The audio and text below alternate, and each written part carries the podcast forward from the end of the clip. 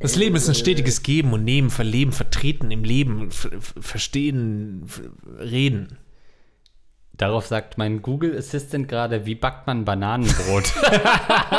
genau das wollte ich damit auch sagen. Herzlich willkommen zum Gagreflex Podcast heute mit Andreas Links gegenüber von mir. An meiner Seite ist Lars, äh, der rappende weiße Mensch. Ich würde sagen, der beste weiße Rapper, den ich kenne. Weltweit.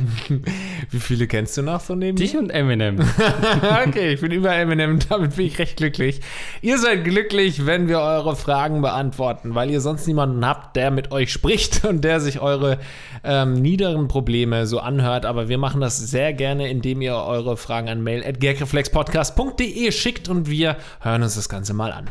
Zum Beispiel folgende Frage.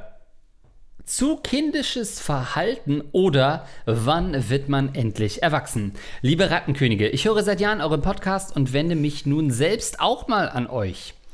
Das finde ich immer beeindruckender, wenn Leute wirklich jahrelang den Podcast hören, sich diese Loser-Versager-Probleme anhören und dann sagen, ja, ich bin einer von euch, ich brauche Hilfe. Es geht um folgendes Problem. Ich bin weiblich 20 und mache gerade ein duales Studium im Verwaltungsbereich. Dabei und auch schon im Vergleich mit Freunden ist mir aufgefallen, wie kindisch ich mich manchmal verhalte. In, in, Situationen, die mehr oder weniger lustig sind, lache ich oft schnell, laut und lange los. An sich ja keine negative Eigenschaft, aber das passiert mir eben oft in Situationen, die Erwachsene gar nicht so lustig finden. Auch im beruflichen Kontext fällt es mir oft schwer, ernst zu bleiben und nicht in Gedanken abzuschweifen, dort in Tag Tagträumen zu verschwinden und Aufgaben ernsthaft zu erledigen, ohne dabei Stifttürme oder ähnliches zu bauen. Oft stelle ich äh, bei mir auch eine kindliche Naivität fest und hinterfrage Menschen oder Situationen, in denen ich mich befinde, gar nicht, bis mir jemand aus meinem Umfeld sagt, ist doch klar, dass XY das nicht ernst gemeint hat oder dass XYZ dir nur etwas verkaufen wollte. Bekomme ich auf der Arbeit negatives Feedback, bin ich im ersten Moment oft so enttäuscht, dass ich meine Tränen gerade noch bis auf Toilette zurückhalten kann. Das ist nicht nur nervig, sondern finde ich auch sehr kindisch und unprofessionell. Auf der anderen Seite reise ich aber auch gerne alleine, lege Geld lang langfristig an der Börse an und fahre alleine Konto. Zum Beispiel gehören mir 50% von Tesla. Nee, stimmt nicht. Kennt ihr die Situation, in unterschiedlichen Bereichen unterschiedlich schnell erwachsen zu werden? Was kann ich tun, um mich professioneller zu verhalten und diese kindischen Lachanfälle abzulegen? Bei eurer Aktivität kann ich die Antwort dann zwar vermutlich erst meinen Kindern in meinem Alter vorspielen, aber vielleicht geht es dem einen oder anderen Zuhörer wie mir und ihr könnt helfen. Für Lars nochmal weiblich 20. Das fände ich geil, wenn die wirklich 50 Prozent oder so, weißt du, wenn uns jemand mal schreibt und dann so ein Beisatz, ja, ich bin übrigens Multimillionär oder so. Mhm. Haben wir Multimillionäre unter unseren ZuschauerInnen? Also wir haben ja sehr viele Hochbegabte, die es im meisten Fall zu nicht mehr bringen als einer Mensa-Mitgliedschaft. Deswegen ist auch sehr teuer, da stürzen ja, die sich erstmal. 70 Euro im Monat. Deswegen würde ich sagen, nein, mhm. haben wir nicht. Sollte, Jesus, aber du, bei Edeka kann man ganz gut verdienen, habe ich gehört. Aber wenn ihr kein Edeka-Marktführer seid, dann schreibt uns gerne mal, was glaubt ihr? Wenn ihr glaubt, wenn ihr wirklich von euch äh, überzeugt seid, ich bin der reichste Zuhörer oder die reichste Zuhörerin unseres Podcasts, schreibt uns mal an mail at Podcast und dann finden wir heraus, wer ist die reichste oder der reichste. Gagreflex Podcast, der Podcast für Besserverdiener. Weil das könnte natürlich wirklich so ein Hobby sein bei uns, dass man aus Voyeurismus sich den äh, Problemen der Ärmsten der Armen stellt und mhm. selber aber super reich ist und unsere Probleme äh, hört und sich daran aufgeilt, das könnte ja dann wieder sexuelles Fetisch sein, dass man sagt, mal gucken, was die Unterschicht so für Probleme hat. Ich glaube auch, da steckt was Wahres dahinter, dass man ähm, erstmal denkt, ja, hier Gagflex Podcast, so, das sind wirklich komische Asseln, die hier sich versammeln, aber im Endeffekt sind es auch oft sehr selbstkritische Asseln, genauso wie jetzt unsere Hörerin, die uns geschrieben hat. Denn ich finde, du zeigst ja schon dadurch, dass du dich selbst hinterfragst, wie klug du eigentlich bist. Also das meine ich ganz unironisch. Ähm, du, du siehst ja selbst irgendwie, du fängst da an zu lachen und äh, weißt aber in dem Moment irgendwie ist es Quatsch und noch so ein paar andere Sachen hat sie geschrieben, wo man merkt, okay, das zeugt auf jeden Fall äh, schon mal von einer gewissen ähm, von einem Selbstbewusstsein. Mhm. Du bist bewusst du selbst und weißt auch, äh, ob deiner Fehler und das macht dich schon mal richtig stark. Das schon mal vorweg, um dir schon mal so ein bisschen ein Selbstwertgefühl zu geben. Du bist richtig stark. Das stimmt. aber du bist halt auch super kindisch leider. also, dass man mit professionellem, äh, mit Kritik nicht umgehen kann auf Arbeit und dann, ähm, sage ich mal, sich weinend zurückzieht, kann ich nicht nachvollziehen, weil ich noch nie kritisiert wurde auf Arbeit. Ne? Das liegt an meiner, ähm, wirklich an meiner weißen Weste, von der ja oft auf Arbeit gesprochen wird. Und an deiner Genialität. An meiner Genialität, ähm, an dieser äh, alten, äh, weißen, alte Mann, weiße Weste, die ich da trage. Ähm, nee, das ist natürlich wirklich schon auch ein Anzeichen von äh, von mangelnder Reife. Das muss man sagen. Ich fand diesen Punkt von ihr ganz spannend, dass sie gesagt hat, kennt ihr die Situation in unterschiedlichen Bereichen unterschiedlich schnell erwachsen zu werden? Und das ist gerne das Thema, was ich mit dir, äh, während wir hier super beschwipst gerade vom Griechen zurückkommen, mhm. um mal dieses Insight zu geben. Wir haben nur ein Uso bekommen. Ganz ehrlich, wenn Peinlich. ihr mir bevor wir die Hauptspeise bekommen, einen Uso gibt, ja. ne, dann denke ich echt voll die nette Geste. Aber natürlich erwarte ich den Uso zum ja. Schluss.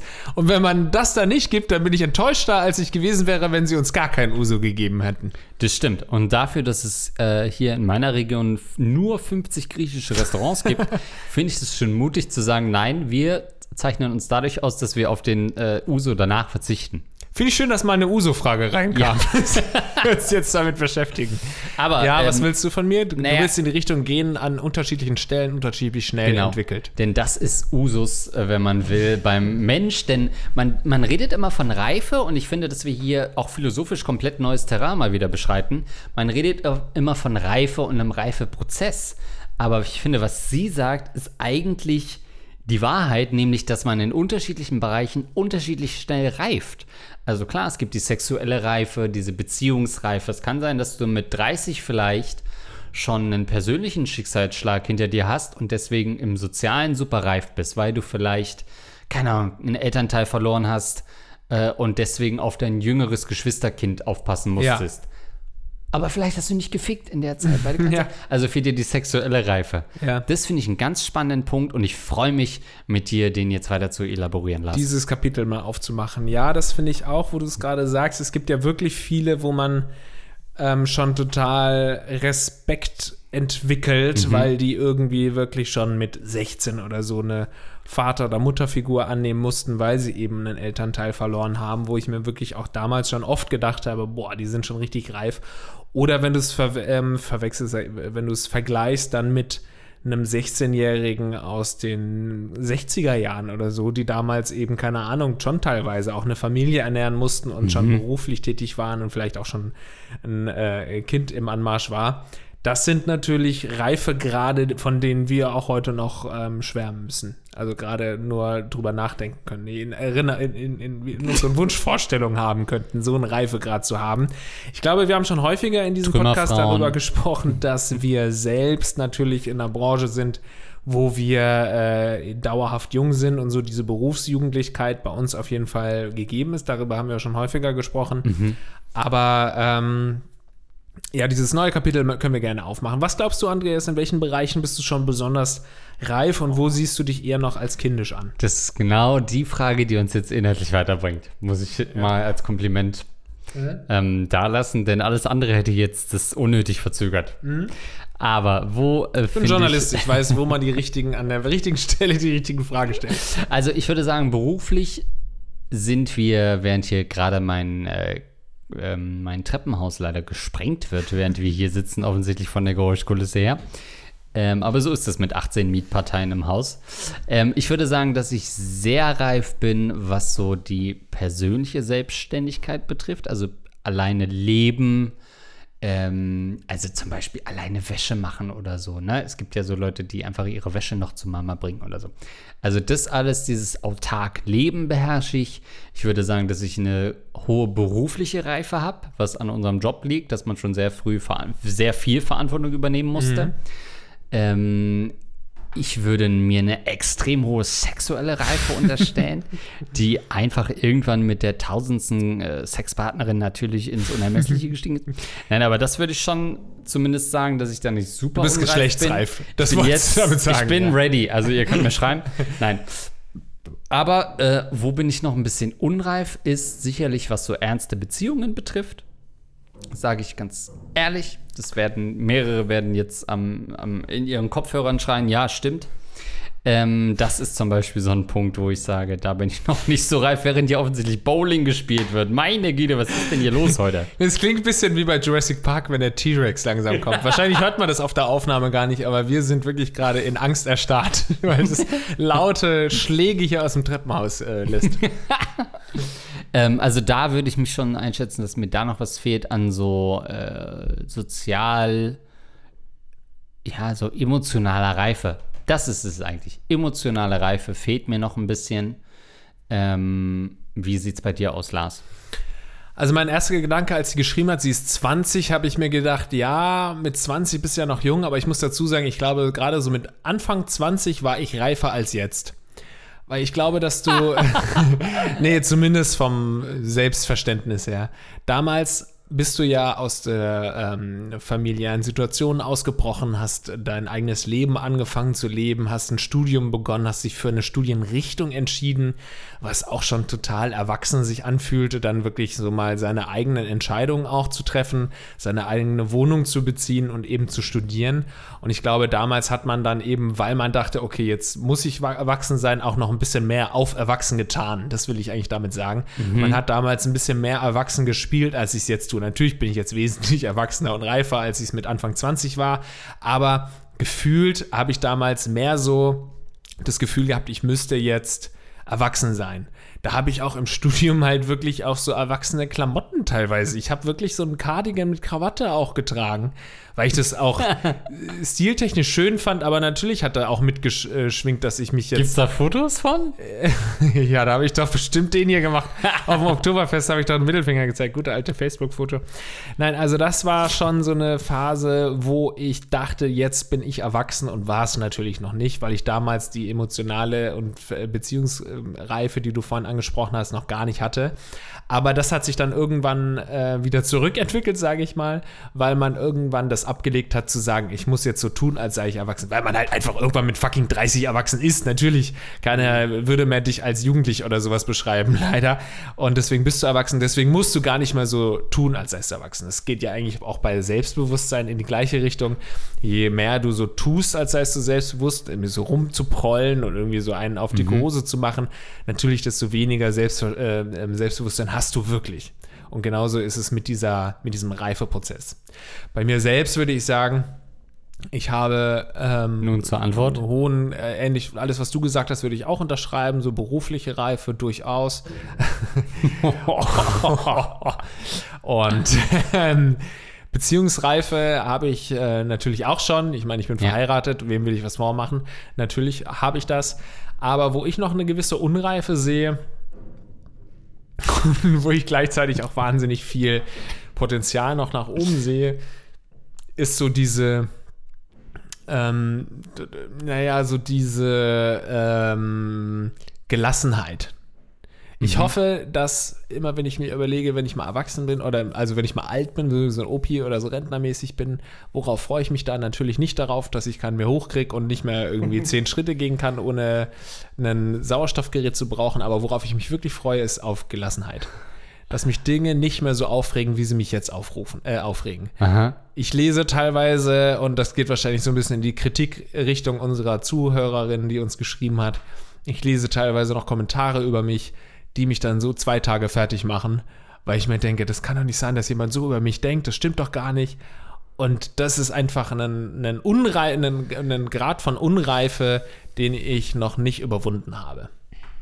Ja, aber meinst du, das wird wirklich überwunden werden?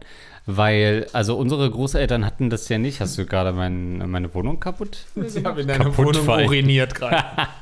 ähm, weil ich denke halt manchmal so, also erstens mein Großvater hat sich wirklich bis zum Ende in höchstem Maße echauffiert.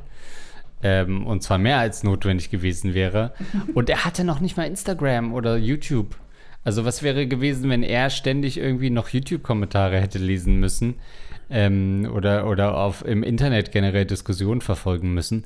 Das also, stimmt, aber um da kurz nicht. einzugehen auf deinen Opa, sehr persönlich gerade, aber das ist ein Sonderfall. Ne? Du hast ja mal erzählt, der war bis, bis er kurz vorm Tod war, der super fit und so, bis er irgendwie 120 oder wie alt wurde er? Über 90, ne? Äh, der war 62, ja. Nein, wie alt? War ein bisschen älter, ja. Schon 90, ne? Mhm, ja. So, guck mal. Und der war noch bis zum Schluss super fit. Und die meisten alten Leute sind so, wie ich werden will. Nämlich, das ist mir scheißegal. Ja, der hat mich ja auch erst mit Ende 30 gezeugt. Ne? Also, ja. Der Also- war schon noch fit. Mein Opa war zum Schluss so, er hat alles abgefunken. Ist also dieses, und das ist, glaube ich, so ganz oft so Opa-Ding.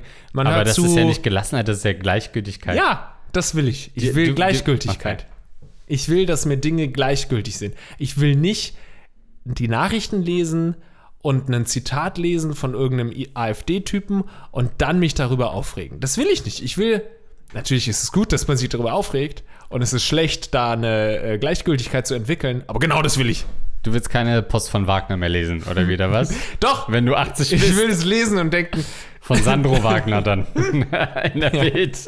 Ich will es, äh, ich will es lesen und müde lächeln und abwinken. ich will so mit, dem, mit der Hand abwinken. Dieses abfällige Abwinken. Ich mach's gerade vor, ihr seht's nicht, aber ihr Ja. könnt, stellt euch vor, so was richtig Abschätziges. Abwinken. Ja. Naja, also unserer äh, Fragestellerin hilft das hier natürlich null weiter. Ähm, aber was ich schon ein bisschen bedenklich finde, und das zeugt dann doch von ähm, mangelnder Reife, ist halt so dieses bei Kritik Wein. Das finde ich ist schon auch ein Zeichen von Schwäche.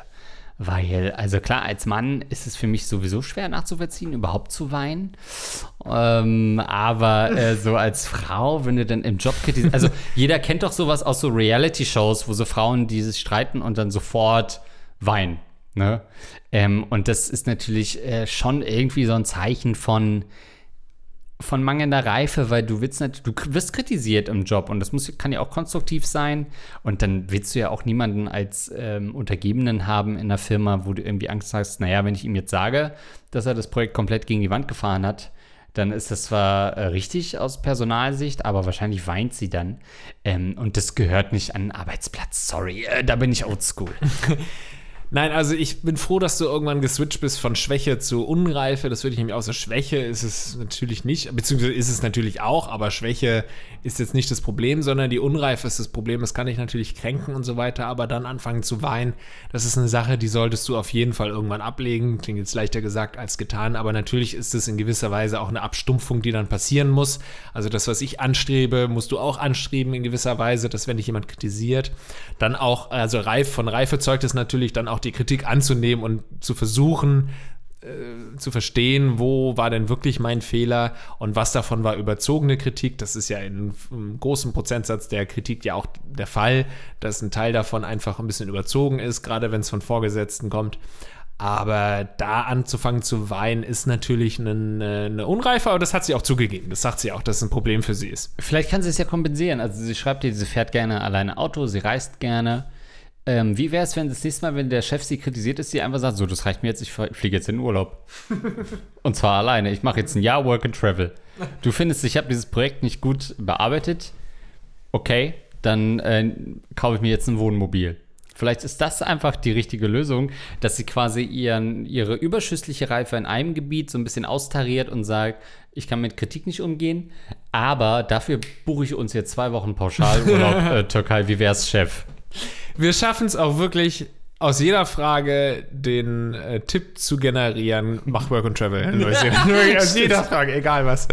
Ja, finde ich auch gut. Oder halt Gehaltsgespräche ähm, grundsätzlich nur noch im Auto zu verbringen, zu sagen, komm, wir können das Gespräch haben, aber lass mal, lass mal mich fahren. Ich fahre, wir fahren eine Runde um den Block. Und dann kriegst du das, dann fühlst du dich stark. Ja, aber das ist jetzt auch keine Sache, meine Güte, wenn sie dann ein bisschen vor sich hin weint. Also, das Problem ist ja nicht, dass sie weint, weil sie hat ja diese Gefühle und die Gefühle sollst du rauslassen und dieses Weinen sollst du nicht unterdrücken. Aber du musst dich halt hinterfragen, wieso hast du überhaupt so negative Gefühle, wenn du jetzt kritisiert wirst, dass es dich so sehr trifft, dass du weinen musst. Ja, und ein bisschen unterdrücken kann auch manchmal nicht schaden. Also sorry. Man gibt sich ja dann schon die Blöße auch ähm, vor den Arbeitskollegen und vor dem Chef. Auf der Toilette in Ruhe kannst du es machen. Nee, das ist doch noch, das merken doch die Kollegen. Das klappt einmal, beim zweiten Mal wissen, also du kannst doch nicht eine, eine, eine Ansage kriegen und sagen, ähm, äh, liebe, äh, liebe Sophie, ähm, nochmal zu dem letzten Ding. Ich fand das ein bisschen schade, dass du das so. rennt sich schon weg. Also, come on. Da tuscheln doch die Kollegen, die wissen, was Phase ist. Ähm, die Lauscher ja, spannen Wenn das so sie passiert, auf. dann müssen sie auch nicht tuscheln, wenn sie anfängt zu heulen. ja. Ich glaube, die weint. Die weint heimlich. ähm, Ja, ja, Na also, gut, das kann es natürlich auch sein, muss man auch als Kritik wieder an euch Vorgesetzte sagen, dass natürlich manchmal auch äh, dann wiederum äh, der Vorgesetzte oder die Vorgesetzte ein Arschloch sein kann, weil Kritik wirklich so mies rübergebracht wurde, dass es einfach verletzend war und dann gibt es auch einen Grund dazu zu weinen. Dann könnte man es eher wieder zurückspielen, die Kritik. hattest du das schon mal? Dass ich so unfair kritisiert wurde? Nee, ich habe eine weiße Weste. Ich, ich habe auch eine alte, weite, alte weiße Weste bei mir im Schrank. Nee, das hatte ich nicht. Das passiert doch auch nicht. Also dann identifizierst, dann definierst du, was eigentlich dahinter steckt, ist, dass du dich zu krass damit definierst und dein Selbstbewusstsein so fragil ist, dass es quasi durch eine projektbezogener Fehler oder durch eine projektbezogene Kritik eigentlich ja dein komplettes Eigenbild und dein Weltbild ins Wanken gerät. Und das ist ja eigentlich die Schwäche dahinter, dass du sagen musst, alles klar, es kann sein, dass ich der Firma jetzt so ein ähm, 2 Millionen Euro Projekt vermasselt habe, aber ich kann trotzdem noch richtig gut Auto fahren. Also, dass du irgendwie sagst, hey, ich bin doch mehr als nur mein Job und dieses Projekt, denn Fehler passieren, anderen zumindest, und Fehler sind ja auch menschlich. Also, das kann ja nicht sein, dass, es, dass dein Selbstwertgefühl so dünn ist, dass du sagst, okay, eine Kritik auf Arbeit und dann bricht alles zusammen. Das geht nicht mehr. Sorry. Nee, das geht nicht, aber ich möchte mich vielleicht nochmal korrigieren. Sorry, wenn ich da jetzt wieder so eine gesellschaftliche Debatte aufmache, aber das ist ja auch gerade das Schöne an dem Podcast, dass wir beide uns da Stimmt. so äh, links-rechts gegenüberstehen, wie die Augstein guten alten und links-rechts, Blume. Augstein, Blume. Ähm, was ich sagen will, ist, du hast mich gefragt, ich, ob ich schon mal geweint habe nach Kritik. Nee, habe ich nicht. Aber es kann schon auch daran liegen, dass uns als Jungs und Männer schon immer von der Gesellschaft vorgelebt und beigebracht wurde, dass wir nicht zu weinen haben. Und ich würde schon sagen, dass ich in Situationen war, wo es mir so schlecht ging und wo ich mich so sehr hinterfragt habe nach Kritik oder nach was weiß ich, dass ich am liebsten geweint hätte. Aber das eben wunderbar austrainiert wurde und ich dann nicht geweint habe. Ach, das finde ich ist ein Zeichen von Unreife. Ich finde, wenn man als Mann reif ist, heult man wegen jedem Scheiß. Also da brauchst, finde ich, nur so ein irgendwie Schicksalsschlag, ein, einmal, dass die Dämme brechen müssen, ähm, dass, ähm, dass man wirklich sagt, okay, jetzt heul ich bei einem. Ich finde, wenn man als Mann wirklich reif ist, dann heult man wegen jedem Scheiß. Also ich hätte jetzt zum Beispiel, als die Frage vorgelesen habe, hätte ich heulen können, ähm, wenn irgendwie, weiß ich nicht, äh, DiCaprio ins Meer äh, entgleitet bei Titanic, dann kann man heulen. Wenn ein ähm, berühmter Wrestler nach fünf Jahren zurückkommt, äh, könnte ich heulen. Also das ist, finde ich, für mich so ein Zeichen von Reife. Und deswegen widerspreche ich mir jetzt komplett. Es ist eigentlich in jeder Situation zu heulen. Finde ich schön, finde ich Vielleicht ist das auch der Weg für sie, dass sie nicht nur sagt, naja, wenn ich auf Arbeit kritisiert werde, ist völlig egal. Wenn der Chef dich lobt, heulen. Wenn jemand dir Guten Morgen sagt, heulen. Heulen. Weil du einfach so reif bist, du sagst, ey, ich stehe zu meinen Emotionen, das ist überhaupt nichts Schlimmes, das ist kein Zeichen von Schwäche. Äh, Es ist zwar 10 Uhr morgens und ich habe schon dreimal geheult heute auf Arbeit und das ist, weil ich so mit mir im Reinen bin. Könnte super befreiend sein. Vielleicht sollten wir alle viel mehr heulen, finde ich, äh, würde ich auch so unterschreiben. Um nochmal in eine andere Richtung zu gehen, weg vom Heulen hin zum Sie lacht über alles. Das wiederum ist der Part an Unreife, den man niemals wahrscheinlich ablegen sollte. Also das ist so dieses kindliche Neugier, kindliches Interesse. Sie baut mit, Spiel, äh, mit, mit, mit Stiften irgendwie einen Turm oder sie zeichnet irgendwie was auf dem Blog, was kindisches. Das sind alles Dinge, die sowas von null verwerflich sind und wo es keinen guten Grund gibt, sowas abzulegen. Das ist eine Sache, was ich vorhin mit Berufs- oder eigentlich was ich vorhin sagen wollte, mit ich habe mich früher so reif gefühlt und so erwachsen gefühlt und jetzt nicht mehr. Jetzt ist es eher so, dass ich mir zugestehe, über kindische Sachen zu lachen, kindische Sachen zu machen, kindisch zu sein. Und das wiederum ist äh, nichts Verwerfliches und hat nichts mit Unreife zu tun, sondern eher dann wiederum was mit Reife. Nämlich einfach, hast du ja auch gerade gesagt, Reife bedeutet einfach immer zu heulen, wenn es geht. Reife bedeutet auch immer seinen Emotionen freien Lauf und seinen Spieltrieb. Diesen Spieltrieb, wenn er vorhanden ist, sollte man ihn einfach nicht unterdrücken. Das zeugt von Reife. Ja, der einfachste Weg, natürlich reif zu werden, ist, werd jung Mutter. Also, weil dann kannst du deinen Spieltrieb ausleben, kannst einfach so tun, als würdest du eh mit den Kindern spielen wollen.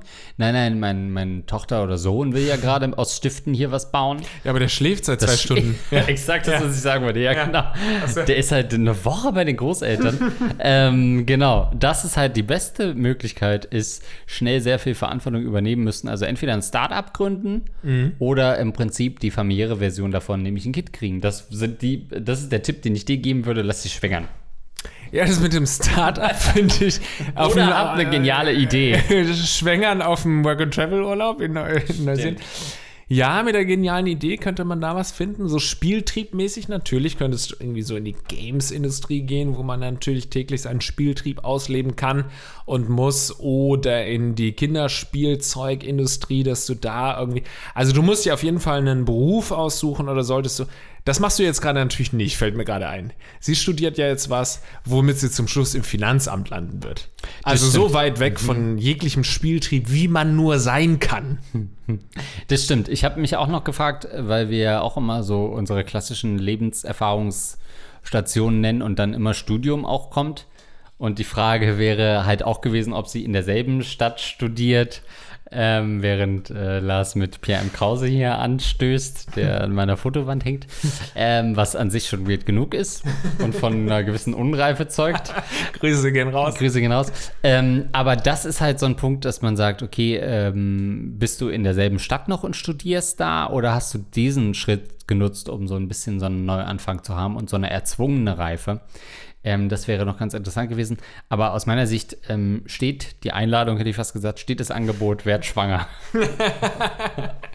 Du kannst auch behilflich sein, ne, grundsätzlich. Ja, ich, ich kenne da gute Spender. Ja, also ich bin auch, ähm, äh, weil wir vorhin darüber gesprochen haben, wo wir uns besonders als reif betrachten, was so diese familiäre Bindung angeht. Ich glaube, so als Kind ist ein Eltern und so das Ein und Alles und so weiter und äh, man kann sich gar nicht vorstellen, dass Mama und Papa irgendwann mal sterben und so und irgendwann realisiert man, dass es so sein kann und dann trennt man sich so von den Eltern örtlich und ähm, irgendwann dann vielleicht auch emotional. Und es gibt natürlich sehr viele in unserem Alter, die vielleicht total reif sind und total irgendwie mit beiden Beinen im Leben stehen, aber trotzdem noch so eine super enge Verbindung haben zu den Eltern, was 0,0 jetzt verwerflich klingen soll, was eigentlich auch total schön ist, aber ich bin in Anführungszeichen froh, dass ich da in gewisser Weise emanzipiert bin und nicht mehr so krass von dieser familiären Beziehung und Bindung abhängig bin, äh, wie man das als Kind ist. Und das war auch für mich dann irgendwann so ein Moment, als ich das realisiert habe, dass ich mich da sehr erwachsen gefühlt habe, muss ich da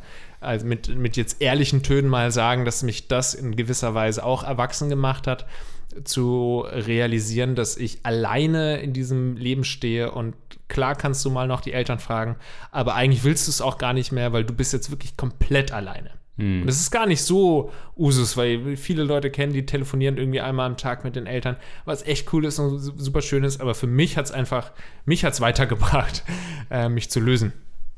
Das stimmt.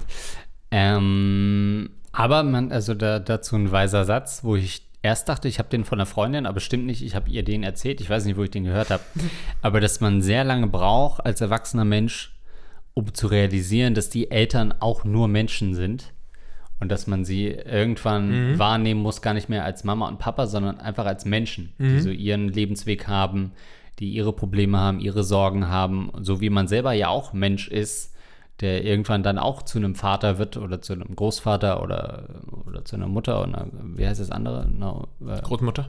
Großmutter wird, ähm, dass das ja trotzdem Menschen sind. Das ist immer noch Lars Pausen. Ja, mit ekelhaften Fehlern und Sexfetischen. das, das sind. Also, ähm, ich hoffe, wir konnten dir ein bisschen weiterhelfen. Grundsätzlich bist du einfach auf einem richtig guten Weg, muss man sagen. Du bist 20, super jung und Ja, auf einem 20 ist super richtig guten Weg. Du hast so eine geile Selbsteinschätzung, äh, kennst deine Fehler, kennst deine Schwächen und so weiter. Du machst das Leben, du spielst gerade so ein richtig geiles Jackpot-Leben. Mach genauso weiter, wie du es gerade führst und dann wirst du ein richtig geiler Mensch. Und benennen dein Kind nach uns. Ähm, Nachtrag aus unserer Folge Bill Gates ist schuld. Ähm, das möchte ich hier natürlich nicht ähm, äh, dir vorenthalten, Lars. Kleine, Oh ja, ja, ja, ja. kleine Richtigstellung für die Wissenschaft. Moin, ihr zwei hübschen Podcast-Gesichter. In der letzten Gag-Reflex-Folge Bill Gates ist schuld, musste ich mich beim ersten Thema vor Lachen fast bepissen, hab mein Gesäß, also meine Eier, dann von vorne nach hinten abgewischt. Das war Thema der Folge, nicht, dass ihr euch wundert. Und beim zweiten Thema interessiert euren spontan geäußerten Ansichten gelauscht. Dann ist Andreas allerdings ein Faktenfehler unterlaufen, der vermutlich viel zu weit verbreitet ist. Und er hat recht. Aber ihr als Science-Podcast könnt hiermit im wahrsten Ja. Sinne ein wenig Licht ins Dunkel bringen. Sollten wir. Denn, äh, was hatte ich gesagt? Ich hatte gesagt, dass äh, man sieht, dass äh, die Erde rund ist, weil ähm, die Mondsichel quasi der Schatten der Erde ist. Stimmt aber nicht, denn äh, die Mondsichel entsteht nicht durch den Erdschatten auf der Mondoberfläche. Dieses Phänomen wäre nämlich die Mondfinsternis. Der monatlich zu- und abnehmende Mond entsteht dadurch, dass wir von unserer Erdposition aus nicht immer die voll beleuchtete Seite des Mondes sehen schwer in Worte zu fassen, aber in diesem Video ist es sehr einfach zu sehen. Ab circa 60 Sekunden. Das Video hängen wir euch natürlich an äh, in den Show Notes. Äh, Als ob. als ob. Äh, das Video heißt Moon Phases Demonstration. Könnt ihr selber suchen, ja. Ähm, aber stimmt, da ist mir ein Faktenfehler unterlaufen. Peinlich. Aber das liegt auch daran, dass diese ganze Theorie, dass die Erde rund ist, für mich noch sehr neu ist, muss ich sagen. Ich bin da jetzt erst seit zwei Jahren drauf gestoßen, dass das so Ja. ein It's a thing, right? Ähm, gut. Und du siehst es auch noch nicht hundertprozentig. Ich bin noch nicht ganz Bin nicht ganz überzeugt. Also, ich habe mir ja. das Video auch angeschaut auf YouTube. Hast du? Ja, ja, ich habe die Oh, E-Mail stark. gesehen, weil mich das schon interessiert hat an äh, Kritik, weil ich wollte ja gucken, ob ich Quatsch erzählt habe, aber natürlich nicht. Und äh, dann habe ich mir das Video angeschaut. Ich muss sagen, das ist ich diese Sachen, die schaue ich mir an, verstehe sie und einen Tag später kannst du mich fragen, ich habe es schon wieder vergessen. Ich weiß nicht warum, weil ich das super spannend finde und da mich total reinfuchsen kann, aber das sind so Sachen, die bleiben nicht drin. Ebbe und Flut, alles schon verstanden, muss ich einmal im Monat googeln, wie das genau funktioniert. Aber machen wir in der zweiten Folge unseres Science Podcasts. ist exakt die nächste Frage. Okay, ja, ja. Gut. Ähm, was tun, wenn die Vermieterin plötzlich in die WG zieht? Äh, Finde ich eine sehr schöne Frage. Ja. Äh, liebe Barone Linkspausen, ich höre seit Jahren euren Podcast und habe nun auch ein Problem, mit dem ich mich an euch wenden muss. Ich, weiblich 21, wohne seit einer Weile wegen dem Studium in Amsterdam und hatte das Glück, eine echt günstige Zweier-WG zu finden. Mein Mitbewohner ist echt nett und über meine Vermieterin konnte ich mich bis vor kurzem auch nicht beschweren. Wieso bis vor kurzem? Unsere WG ist so aufgebaut, dass mein Mitbewohner und ich jeweils ein eigenes Zimmer haben und wir uns ein gemeinsames Wohnzimmer sowie Küche und Bad teilen müssen. Soweit so gut. Doch vor ein paar Wochen ist meine Vermieterin unangekündigt in unser Wohnzimmer gezogen. Vermutlich wohnte sie davor bei ihrem Freund oder Mann, der warf sie dann vermutlich raus und nun schläft sie in unserem Wohnzimmer auf dem Boden. Mein Mitbewohner und ich haben es nicht direkt angesprochen, da es ja eigentlich ihre Wohnung ist und wir mit ihr keinen Ärger anfangen wollten. Mich stört es auch eher weniger wie ihn, ähm, da er, um aus seinem Zimmer zur Haustür, Bad oder Küche zu kommen, durch das Wohnzimmer, also das neue Zimmer der Vermieterin, gehen muss. Wir haben uns auch schon darüber unterhalten, wie komisch das eigentlich ist, aber trauen uns auch einfach nicht, sie darauf anzusprechen. Was, wenn in ihrem Privatleben etwas Schlimmes vorgefallen ist und wir ihr dadurch vor den Kopf stoßen würden? Doch trotzdem kann es so nicht weitergehen, oder? Seit sie bei uns eingezogen ist, ist es auch viel unordentlicher. Sie hat diese komische Macke, leere Parfumflaschen zu sammeln und mittlerweile stehen diese scheiß Parfumdinger überall rum. Zusätzlich putzt sie nie und da sie Marokkanerin ist, kocht sie regelmäßig marokkanisch. Ihre Kochkünste lassen jedoch zu wünschen übrig und die ganze Wohnung stinkt dann regelmäßig nach ihrem ekligen Essen. Nachdem sie gekocht hat, räumt sie auch nur sporadisch auf, sodass regelmäßig Essensreste in der Küche liegen bleiben. Long story short, seit paar Tagen haben wir genau deshalb Mäuse in unserer Wohnung. Eine hat sich letzte Nacht auch natürlich in mein Zimmer verirrt. Eine weitere komische Sache, die sie tut, sie föhnt immer ihre Haare für mindestens eine Stunde. Ich frage mich dann immer, was sie genau da eigentlich föhnt. Kann man sich mit einem Föhn befriedigen? Zusätzlich verstopfen ihre langen Haare regelmäßig unseren Duschabfluss. Ach ja, und eine weitere Sache, die uns ziemlich stört. Ihr Sohn, circa 14 Jahre, der davor vermutlich bei ihrem Ex-Mann wohnte, übernachtet jetzt auch regelmäßig bei uns im Wohnzimmer. Das heißt, sie schläft auf dem Boden und er auf der Couch. What the fuck? Was soll ich jetzt tun? Ich habe hier ein echt großes WG-Zimmer im Zentrum von Amsterdam und das auch noch für einen sehr guten Preis.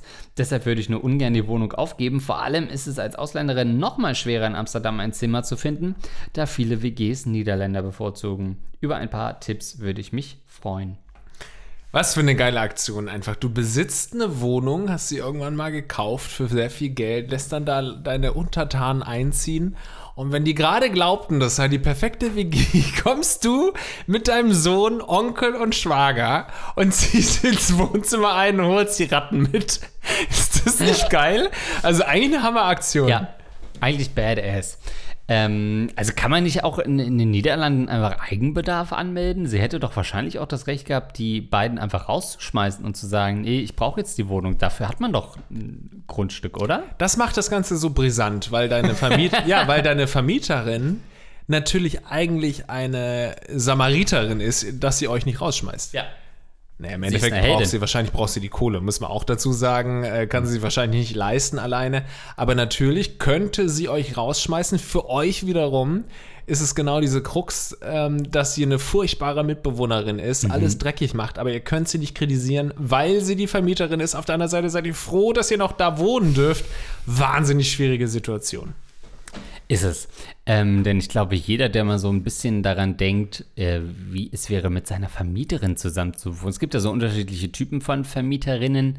Ähm, und ich brauche das nicht gendern, denn es sind meistens Frauen, die Vermieterinnen sind. Ähm, da ist, das ist schon ja ganz unterschiedliche Typen. Da ist ja oft auch eine Alters- Grenze, ein Altersunterschied dazwischen, der es noch schwerer macht, zusammenzuwohnen. Aber niemand würde doch gerne mit seinem Vermieter zusammenwohnen. Das passiert in WGs aber häufiger, wenn jemand die Wohnung besitzt und dann sagt, ich habe zwar die Wohnung gekauft, aber ich hole mir noch zwei Untermieter rein.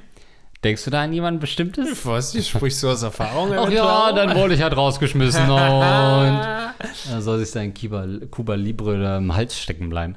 ähm, aber wenn man mit 40 noch kifft, dann läuft eh was nicht richtig im Leben. Ach oh. ja, legalize it. Ist noch nie jemand an Cannabis Hälfte gestorben. Ja, dafür sind eure Gehirne matsch, Leute.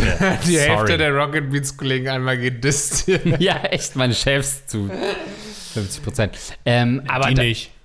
Das ist schon, auch jetzt sagt er mir, das darf ich nicht sagen in meinem eigenen Scheiß-Podcast oder was.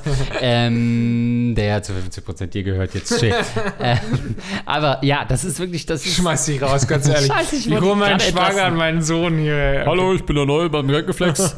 ähm, und das ist natürlich schon ein riesiges Problem und ich, man, also man kann halt Normalerweise, wenn das ein unangenehmer Mitbewohner wäre, könnte man es in die Richtung spielen, dass man versucht, ihn rauszuekeln.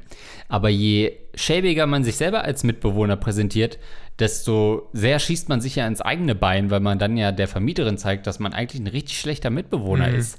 Ähm, und das wiederum ist natürlich eine Krux, die kaum aufzulösen ist. Aber wir werden es hier heute in dem Podcast lösen. ich habe gerade nur so die Vorstellung gehabt, was es für andere Bereiche bedeuten würde, wenn du zum Beispiel so als Pächter, also ein Vermieter von Bars oder so, jemand eine Bar vermietest und dann gehst du aber selbst auch in die Bar und eröffnest da noch so einen kleinen Wurststand oder so. Und, äh, ja, sorry, aber wir sind hier eine echte Gin-Bar. Du kannst hier nicht mit deinen weißen Würstchen vorbeikommen. Ja, aber du traust dir auch nicht zu sagen, weil es halt der Pächter. Ja. Also da finde ich es auch schön.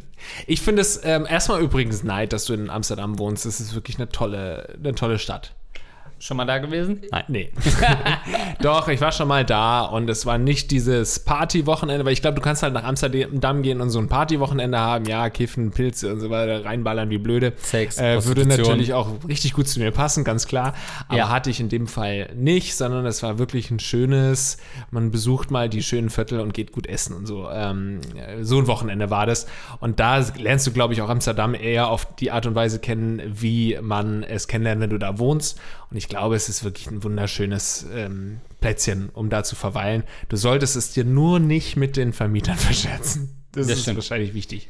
Ähm, ja, ich habe, also äh, was natürlich ähm, eine Möglichkeit ist für sie, wäre halt äh, zumindest in irgendeiner Form, jetzt stößt äh, Lars mit Christian Rach an, der auch alle, bei dir im Zimmer ist. Die, die sind alle gerade hier heute Abend, das ist richtig unangenehm. Ähm, aber kocht gleich noch. Und äh, sie, er könnte, also sie könnte natürlich versuchen, ähm, zum Beispiel permanent im Wohnzimmer zu schlafen. Also, dass man, man kennt das ja, dass man so Filmabende macht im Wohnzimmer und es dann irgendwie nicht mehr schafft, rüber zu gehen und dann so im Zimmer ähm, einzuschlafen, weil das ein, die einzige Chance ist, wirklich sie freundlich rauszuekeln aus ihrer eigenen Wohnung. Das geht natürlich nicht durch wirklich asoziales Verhalten, weil dann würde sie sagen, ja, was bist du denn für, eine, für ein Mieter hier für mich, sondern vielleicht sich wirklich so sehr anzunähern an die Dame, mit ihr zusammen zu kochen, zu fragen, ey, pff, macht's was, wenn du, wenn ich ein bisschen was koste von deinem Essen, kann ich da mal Du hast Bock, dass wir heute im Wohnzimmer noch einen Film zusammen gucken. Ähm, Wäre es schlimm, wenn ich mit deinem Sohn ein Wochenende wegfahre? ähm, also einfach sich so sehr darauf einzustellen und zu sagen, hey, du bist meine neue beste Freundin, ähm, dass sie das verschreckt und sie sagt, scheiße, ich muss hier dringend raus aus meiner eigenen Wohnung. Das finde ich stark, mal mit, mit freundlichen Waffen zu kämpfen. Ja. Mir fällt noch ein, du musst ja, wenn du in einer Wohnung wohnst und es fängt zum Beispiel an zu schimmeln, dann musst du es ja dem Vermieter melden oder der Vermieterin.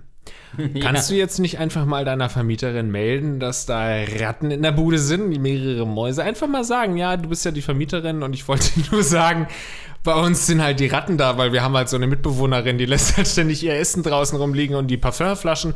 Und du sagst es einfach wirklich, als würdest du Protokoll, Protokoll führen über, wie jeder gute Mieter und Mieterin Protokoll führen sollte, über den Zustand der Wohnung. Ja. Und mal ja, gucken, wie sie reagiert, ob sie sagt, ja, wer ist denn die Mitbewohnerin? Genau. Du hast dann sogar so ein Foto mit einer Maus, wo sie halt äh, im Hintergrund sitzt, als, als im Wohnzimmer und die Maus halt offensichtlich auf ihrem Knie sitzt und gestreichelt wird. Ja, ich weiß auch nicht, wo die Mäuse herkommen.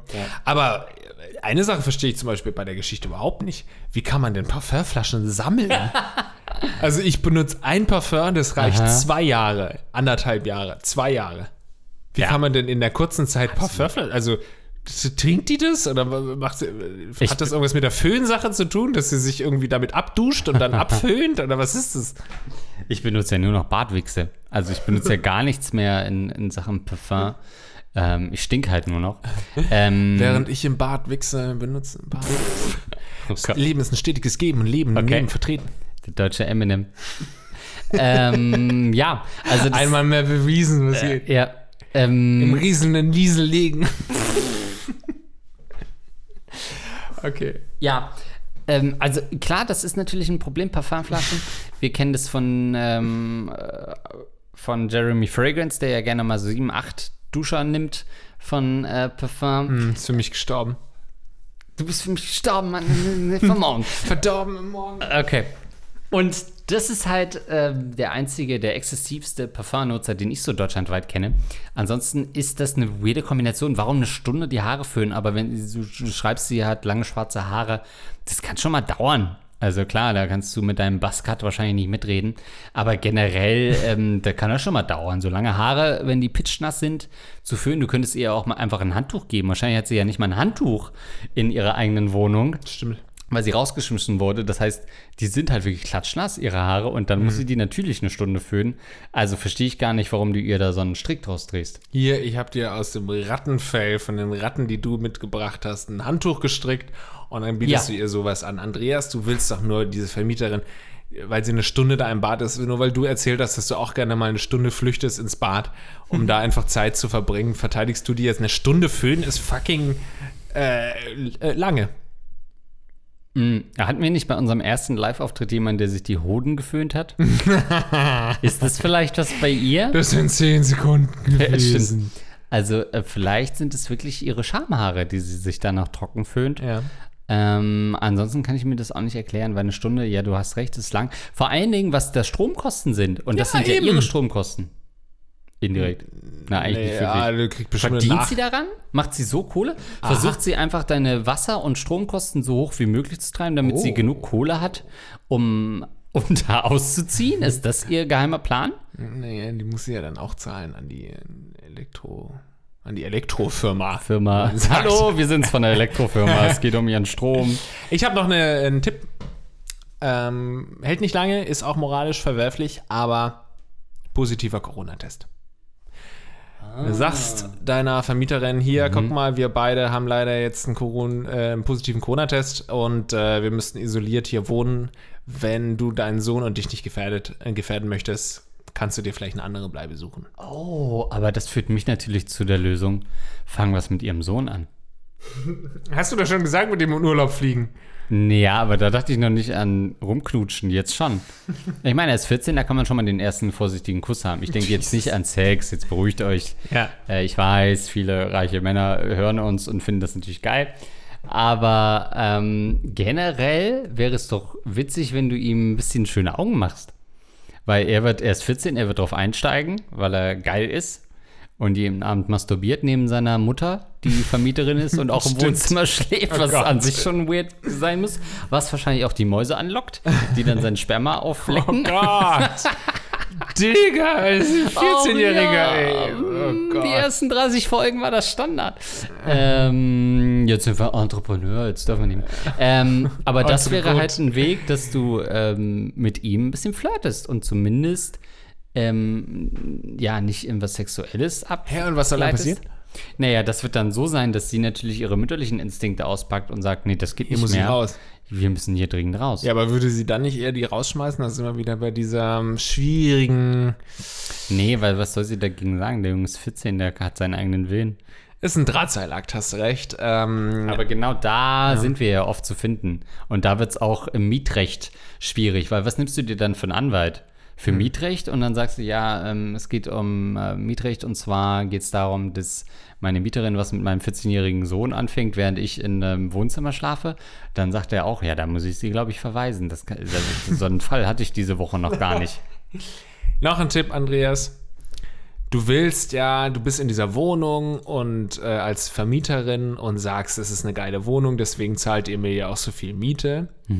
Beweise ihr das Gegenteil.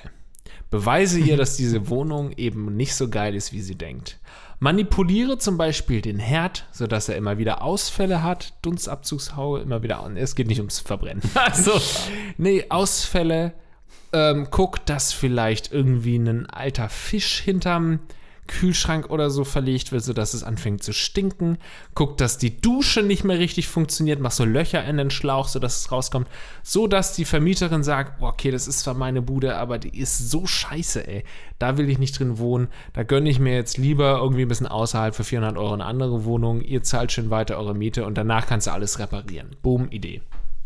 Finde ich gut. Finde ich richtig gut. Ähm, da du ja ein bisschen defensiv reagiert hast auf die Nummer mit dem Sohn, nochmal der andere Vorschlag, fang was mit deinem Mitbewohner an. Und ihr habt halt ständig Sex. exzessiven Sex. Sex, ja. Weil da kann sie rechtlich nichts gegen sagen. Und es wird aber so unangenehm Sex, sein. ja. Warum? Weil sie sitzt dann mit ihrem Sohn, Auf, Sohn. der, auf der Sofa-Couch und muss ihm erklären, was da nochmal was passiert. ist passiert. Mit Ja. 14 weiß er das ja noch nicht. Und dann müsstet ihr halt wirklich exzessiv auch immer beschreiben, was ihr tut. Das heißt, es müsste sehr viel Dirty Talk sein im Sinne von, oh ja, und jetzt schieb deinen Penis, den du aus deiner Hose geholt hast, dort rein, denn so funktioniert ja Sex. Ja. Und das halt so fünf, sechs Mal am Tag, sodass sie richtig in Erklärungsnöte kommt und dann wird sie da raus wollen. In Oder- drei oder verschiedenen rein. Sprachen. Oder rein, ja. Ja. In Drei drei verschiedene- verschiedenen Sprachen. Ja, also, wir wünschen dir auf jeden Fall sehr viel Erfolg. Ähm, du könntest zum Beispiel auch eine Schwangerschaft, ist mir gerade noch eingefallen, vortäuschen, dass du sagst, ja, ich brauche den Platz halt und keine Ahnung. Braucht den Platz. Ich krieg da jetzt mein Kind auf dem Sofa, wo dein Sohn schläft. Da möchte ich halt gerne Hausgeburt haben. Du kannst es mir nicht verbieten, weil du kannst jemanden nicht rausschmeißen, weil er schwanger ist. Das ist gesetzlich so verankert. Ähm, Der also, Sohn muss mit seiner Kinderschere Schere die Nabelschnur durchschneiden. Gut, also, liebe Leute, ich hoffe, wir konnten euch heute ein äh, weiteres Mal hier auch äh, ein bisschen helfen. Ihr könnt natürlich, wenn ihr Fragen nun habt, an mail at gagflexpodcast.de uns schreiben und eure eigenen Probleme oder Ideen, Gedankengänge und so weiter schildern. Dann werden wir drauf eingehen. Und nur zu gerne lese ich jetzt noch unsere Unterstützer vor, nämlich unsere Rattenkönige, die uns mit 25 Euro im Monat unterstützen. Das sind Basti Winkler, Tim Altigan und wer das vorliest, ist 1 Basti LOL. Dankeschön an euch, aber das war es natürlich noch nicht. Unsere 10 Euro Unterstützer, die sollen hier auch noch genannt werden. Und jetzt haben die Leute langsam gecheckt, dass das eine alphabetische Reihenfolge ist, denn es fängt an mit alle folgenden sind Abschaum. Andy Scheuer Intim Deo, Andreas hat einen Wanderhoden, Captain Jizz Fresh im Biss, das rostige Prinz Albert Piercing, der Urologe von Andreas, Dr. Dicht, Dr. Masturbation auf dem Peloton, Dr. Schmiddeli-Hideli-Du, Edmund Denzel, Eduard K., Hans Gork, herzlich willkommen zum Erich Honecker Gedächtnispodcast. Podcast. äh, Husi Huki Las Dusi, muss ich nochmal übersetzen. John F. Dosenkohl war Flat Earther. Luxen, Negativnase, Niklas, Querdenker sind doof. Rahmen, Sebastian, Tobito, ziemlich nicer Podcast. Jetzt anhören. Jetzt haben die Leute es gecheckt. Jetzt instrumentalisieren sie wirklich ihre Namen einfach für politische Botschaften und ich finde es gut. Ja, und äh, das mit dem Anfang war stark, alle danach, ne? Das war äh, grandios. Ja. Ich hoffe, dass diese Liste nicht wieder ausgetauscht wird. Vielen Dank auch an alle, die uns direkt per PayPal unterstützen. An mail.gaggeflexpodcast.de zum Beispiel. Vielen Dank an André. Und damit würde ich sagen, haben wir genug geschnackt heute, Andreas. Hat mir wieder großen Spaß bereitet. Wir haben wieder einiges dazu gelernt. Ihr hoffentlich auch. Bis zum nächsten Mal. Tschüss.